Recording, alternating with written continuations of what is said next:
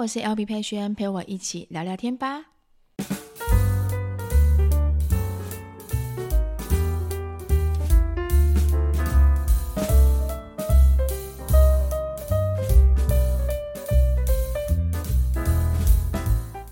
Hello，大家，十月份的第一个礼拜，你们好吗？好，今天我的声音可能会有点点磁性，因为我的感冒刚好。前两天的话呢，我的声音都是属于呃失声的状态，就是 完全男人音，完全的声音没有声音这样子。好，那今天稍微好一点点，我就想说，哎，赶快来录一下 Podcast，刚好有个空档的时间，来跟大家一起聊聊天。哦，大家最近的话呢，有没有发现年底已经到了？今年的时间过得好像特别的快。再过三个月的话呢，二零二二年就要过去，那我们就要迎接新的一年二零二三年了。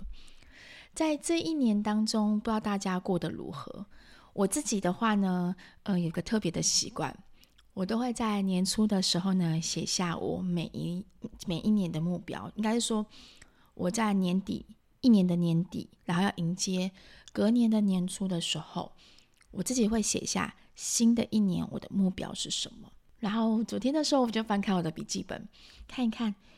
诶，我的目标好像都达到了耶！二零二二年这年当中，对我来说是真的蛮特别的一年，就是值得感恩的一年。我跟三宝爸说，今年过得特别的好，时间也过得特别快。让我有点点舍不得的感觉。我觉得可能过几年之后，我们两个或和小孩子一起回想起这一年的话，都会是一个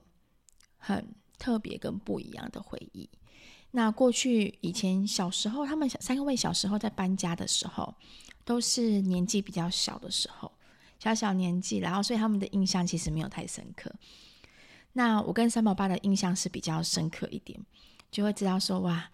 历经这么多次，那我们终于买到了房子，终于有了自己的家。以后呢，再也不用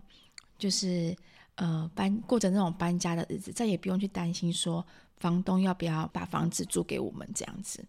这种感触真的特别的深，尤其是这一两这一两个礼拜，我跟三宝爸感触特别的深。这两天我们去那个大阪跟度假村去走走的时候，想说就是完全的把。呃，所有工作的东西先放下来，给自己一点放松的时间，好好的去去旅行，去走走，去看看不一样的地方。从来没有一次有这样的感觉，就是我们即使在旅行，但我们也很期待回家，回到自己的家，然后会觉得其实家里真的很舒服，真的真的很舒服。三宝爸说，这应该是安定的感觉吧。他自己跟我讲的，我自己听完之后，我自己觉得蛮感动的，安定的感觉，就是你有种一种觉得，就是这个地方就是属于你的避风港。那当然，过去的房子也是你的避风港，可是可能没有跟我生活在一起的人不知道，当我们带着孩子，三个孩子在外面过生活的时候，我们永远都是跟孩子们说的一句话是：不可以用坏掉哦，那是房东阿姨的房子哦。不可以怎样怎样哦，你要照顾好，这样房东阿姨可能不让我们住哦。你知道我们都是在讲这种话，然后或者说你不要这样子跑来跑去，跑来跑去，这样吵到呃会吵到邻居，到时候房东阿姨不给我们住怎么办？我们这几这八年的租屋生活都是这样子过的，所以孩子们其实。嗯，可以感受到一件事情是，这个家虽然是爸爸妈妈都在，也是我们的家，但它并不是真正属于我们自己的，是我们是房东阿姨的。房东阿姨可能有有可能会赶我们出去。那当然，因为我们曾经有经历过，就是房东临时不约的状况，所以我们对于这件事情是会害怕，尤其到每一年要续约的时候。都会很害怕房东不再愿意租给我们，所以之后不用再担心这样的情形的时候，我们就觉得哇，真的是有定下的感觉，这种感觉是真的完全不一样。好，那今天这一集的话呢，除了这边简单前面简单的跟大家聊聊天之外呢，我顺便想要跟大家分享一个，就是我最近看到了一个韩剧，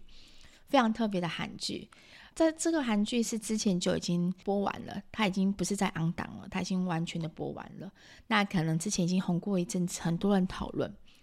但我刚好前阵子才看完这个韩剧，我觉得很值得推荐给妈妈们看，叫做《绿色妈咪会》。它里面的话呢，总共有五个角色的妈妈，代表着五个不同的教育风格。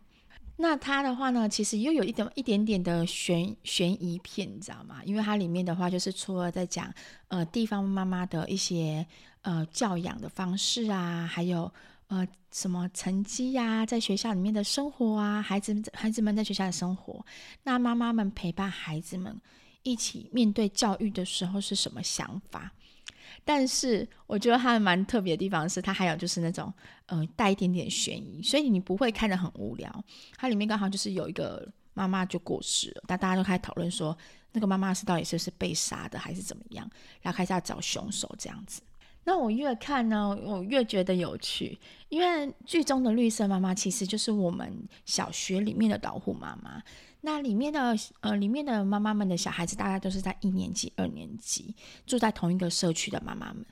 看起来他们都是很和睦相处。你也知道，就是很多妈妈们都会有一些小团体，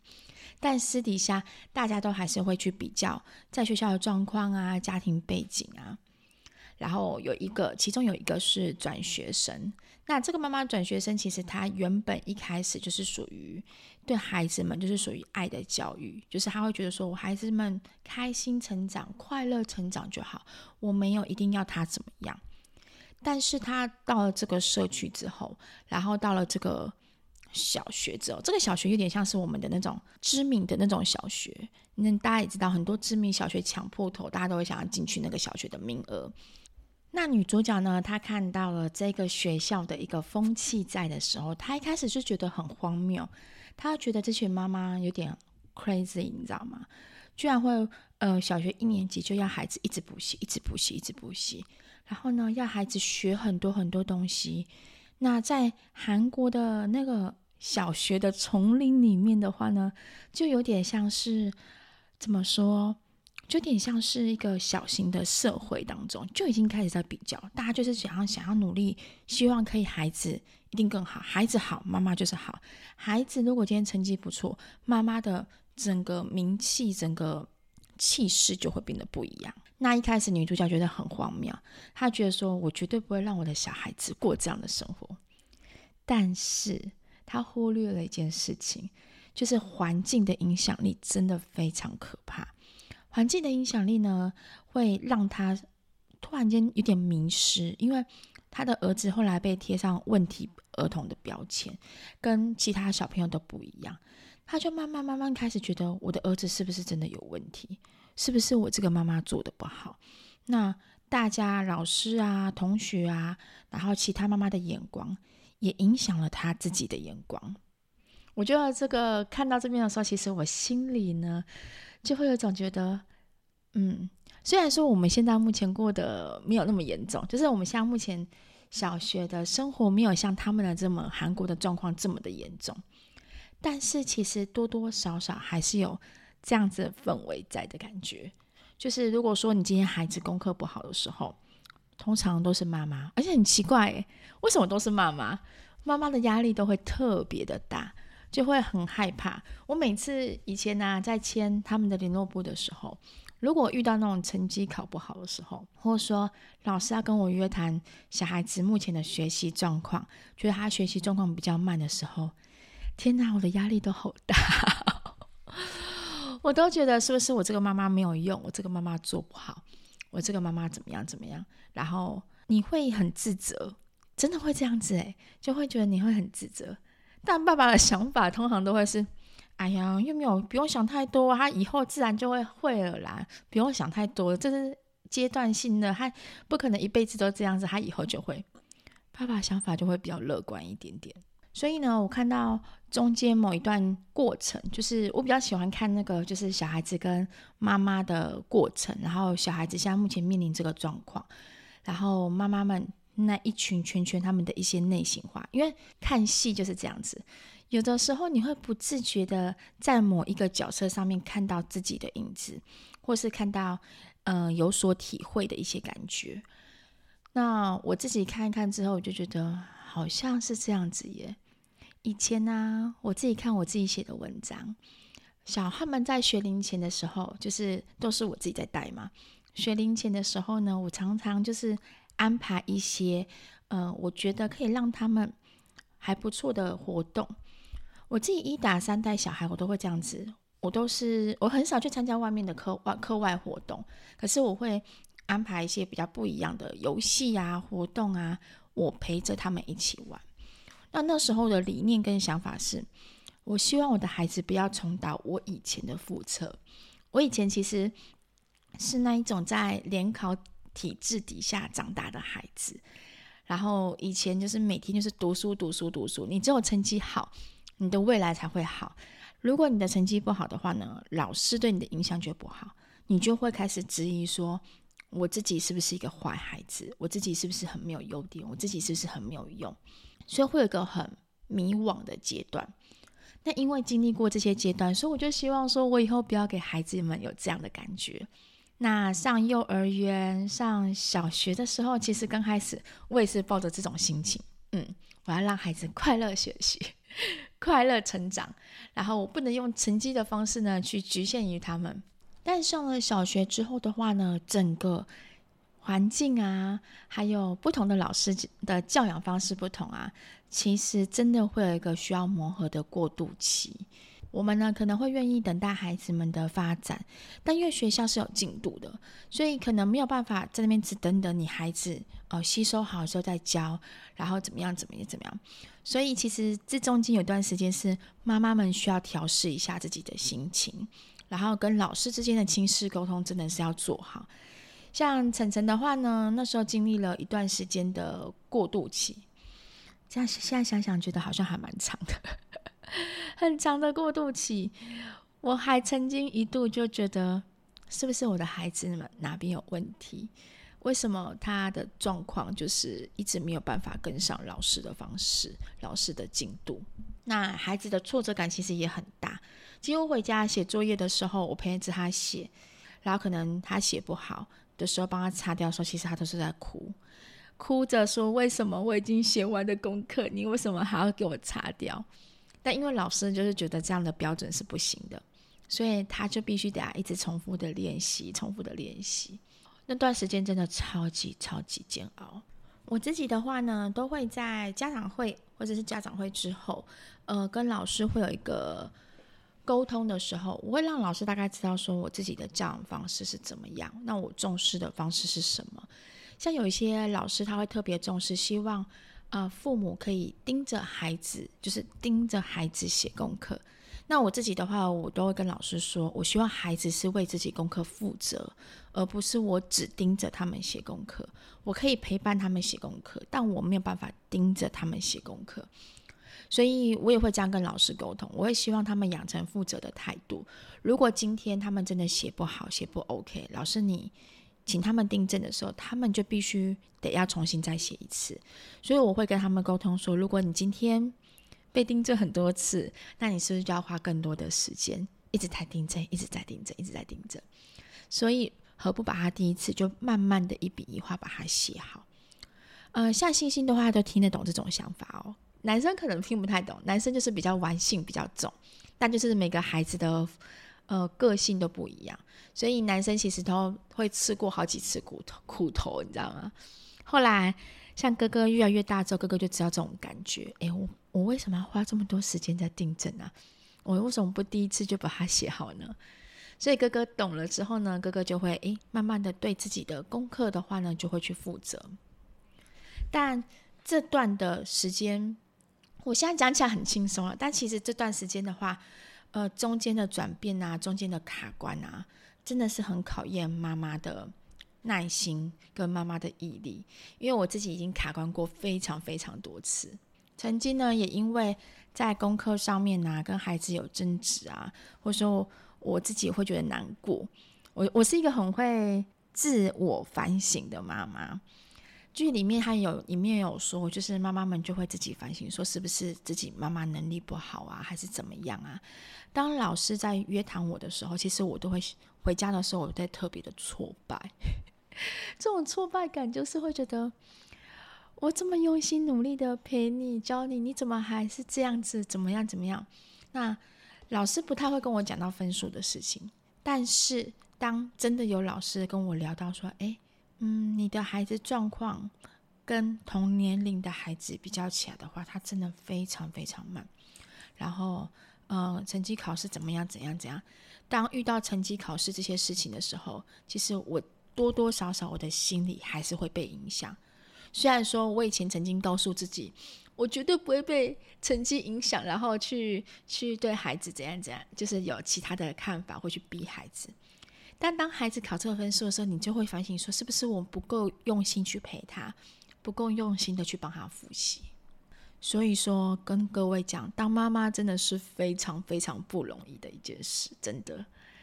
但孩子总是会长大，总是会变好，你要相信这件事情。不管今天你现在目前处于的状况是多么的，嗯，煎熬，多么的挫败，你都要相信自己的孩子没有这么坏。你也要相信你自己的孩子，他之后会越来越好。现在只是一个过渡期而已。那像目前，恩恩跟星星还有晨晨在转到新学校之后呢，已经是一个月的时间，一个月多的时间了。他们像目前在新学校适应的都越来越好。那很有趣的一件事情，过去的话呢，其实我他们有去上安亲班跟美语班。那到了新学校之后，因为我还来不及找安亲班嘛，那我在对这个地区的美语班，其实我也不熟悉。我自己的话呢，是没有像那个绿色妈咪他们会一样，他们有加入什么小团体，我都蛮独来独往的。我也很不喜欢加入小团体，就我觉得小团体多的话，其实就是是非争执很多。那我这个人的话，就是喜欢单纯过生活，我不喜欢就是跟一些人去比较。去就是你要去，要说是把那么把干干净嘛，我觉得也不是。就是我的人生当中有很多更重要的事情是我想去做的，所以我不会去想要加入一些小团体这样子。那不是说小团体不好哦，因为有些小团体是可以帮助妈妈们有一个抒发纾压的管道，然后甚至像有时候可能家里临时需要孩子需要别人帮忙带一下的时候，其实妈妈的小团体是属于一个很好的。帮助我们的地方，那只是说每个人的选择跟个性不同，这样子。我刚刚说适应的不错，很有趣的地方是，呃，来到这边之后，转到新学校之后，他们目前为止还没有去上安庆班，美语班的话呢，也都还没有报名。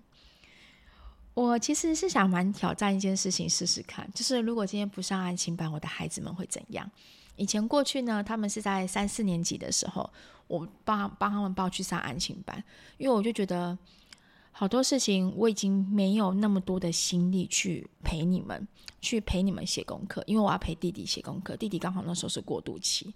所以你们必须要得要嗯，在一个好的环境底下把功课写完，功课写完就可以回家了。安亲班的用意是这样子，那不会的地方你就可以去主动有个老师可以让你问。所以我会希望一个安亲班好的环境可以让我们写功课。那现在的话呢，他们已经跟我约定好一件事情，就是他们不想上安亲班，但是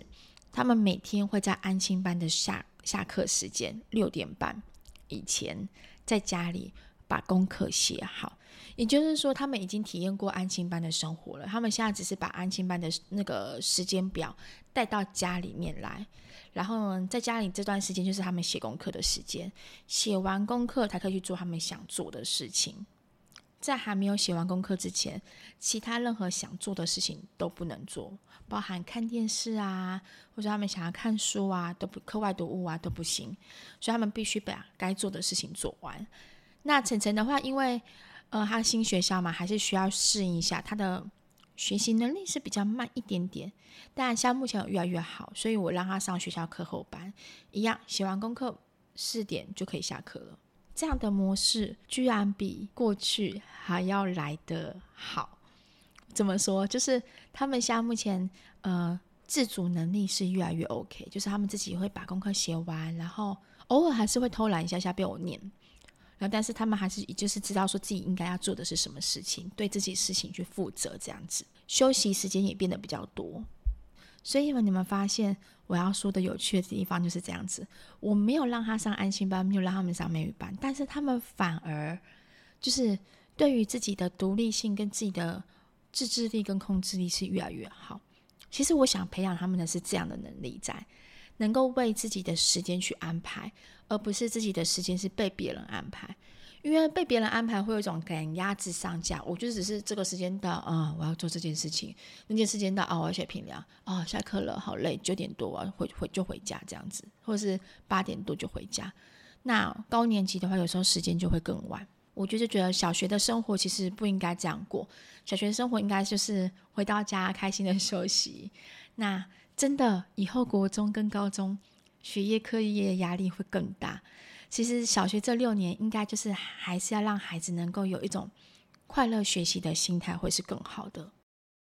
孩子的学习心态好的话呢，他对于他的求知欲就会就会增强。那美语部分的话，因为我原本很犹豫，一直想说我到底要不要帮我们上美语班。那我自己就想说，看帮他们找线上课程，因为美语这种东西是你不去讲，你不去练习，他们可能就会忘记。那我们的话，每天早上的话，时间我都会让他们去听一些儿童的英语的新闻的 podcast，让他们习惯生活当中有这个语言。他们并不一定都听得懂哦，但是他们知道有这个语言在，久而久之，他们就会习惯这个语言的腔调跟说话的模式。我希望他们学习的是这样子，所以呢，我自己对孩子们现在目前的这样转变呢，其实我心里就是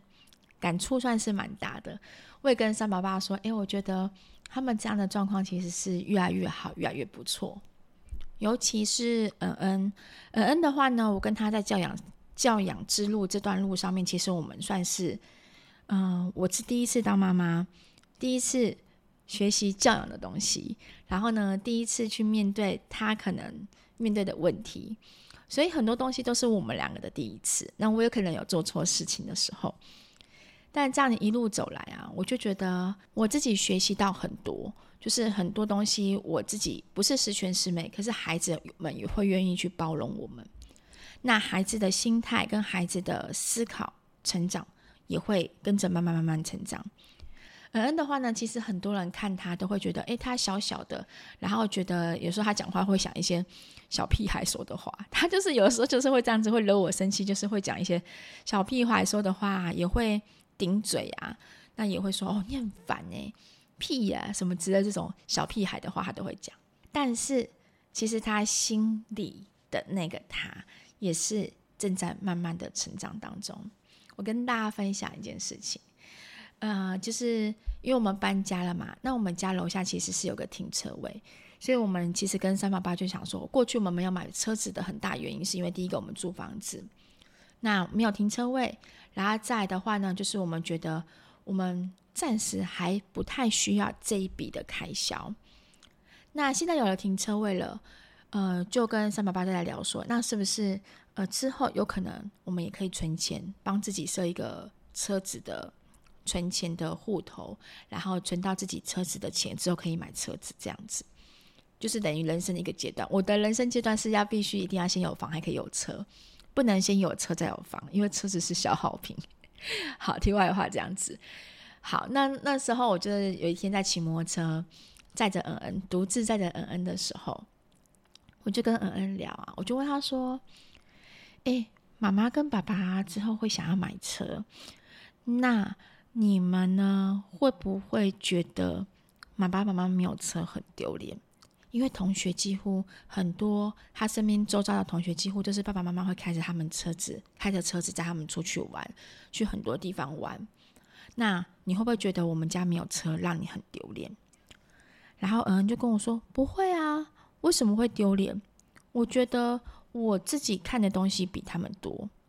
然后我就觉得很有趣哦，他怎么会这样回答我？我就问他说：“你怎么会这样讲？什么叫做你看的东西比他们多？”他就跟我说：“妈妈，你知道吗？像我啊，觉得我们这个时间点，我们之后这个时间点有车才是对的，因为在那之前我已经坐过好多交通工具了，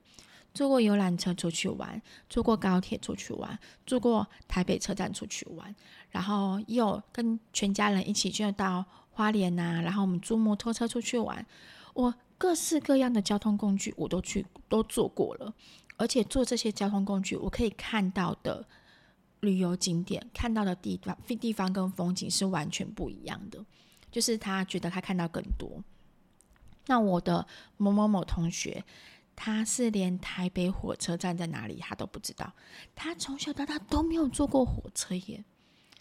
所以我不觉得我自己丢脸，我觉得我自己得到的更多，我也没有觉得爸爸妈妈这样子丢脸。而且你之前有说过，凡事都要量力而为。我们家现在目前有能力买这个就是买这个，没有能力买就是之后存钱再买。我听到之后，我真的觉得超感动。我觉得我的儿子长大了，真的是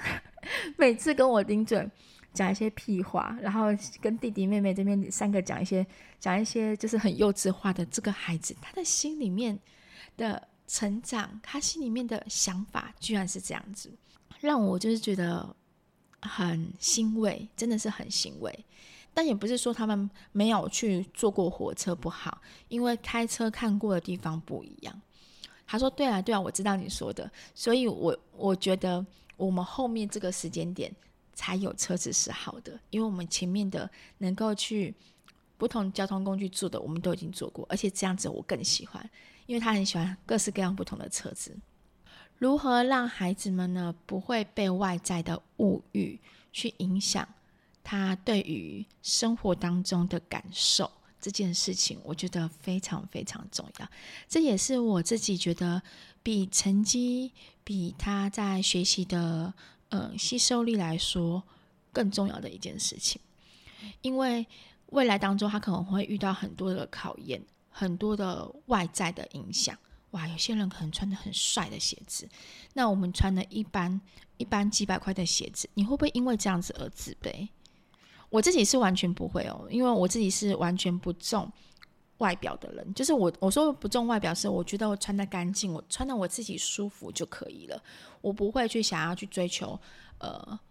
很贵的包包，或者说很贵的鞋子，我自己不会去追求这些东西。那当然每个人价值观不同，可是这些东西外在东西是不不会去影响到你自己的优点，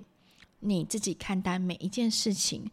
感受生活的方式是非常非常重要的。我希望他们三个未来在学习路上的话呢，这种感受、这种想法都能够一直维持下去。我自己觉得这段时间在孩子的转学的过程当中的体验，然后还有陪伴孩子过程中的体验，然后把我自己的想法分享给你们。对，那现在目前他们的。跟我之间的亲子关系，还有跟爸爸之间的亲子关系也是越来越好。我们的亲子关系不再这么的紧绷了，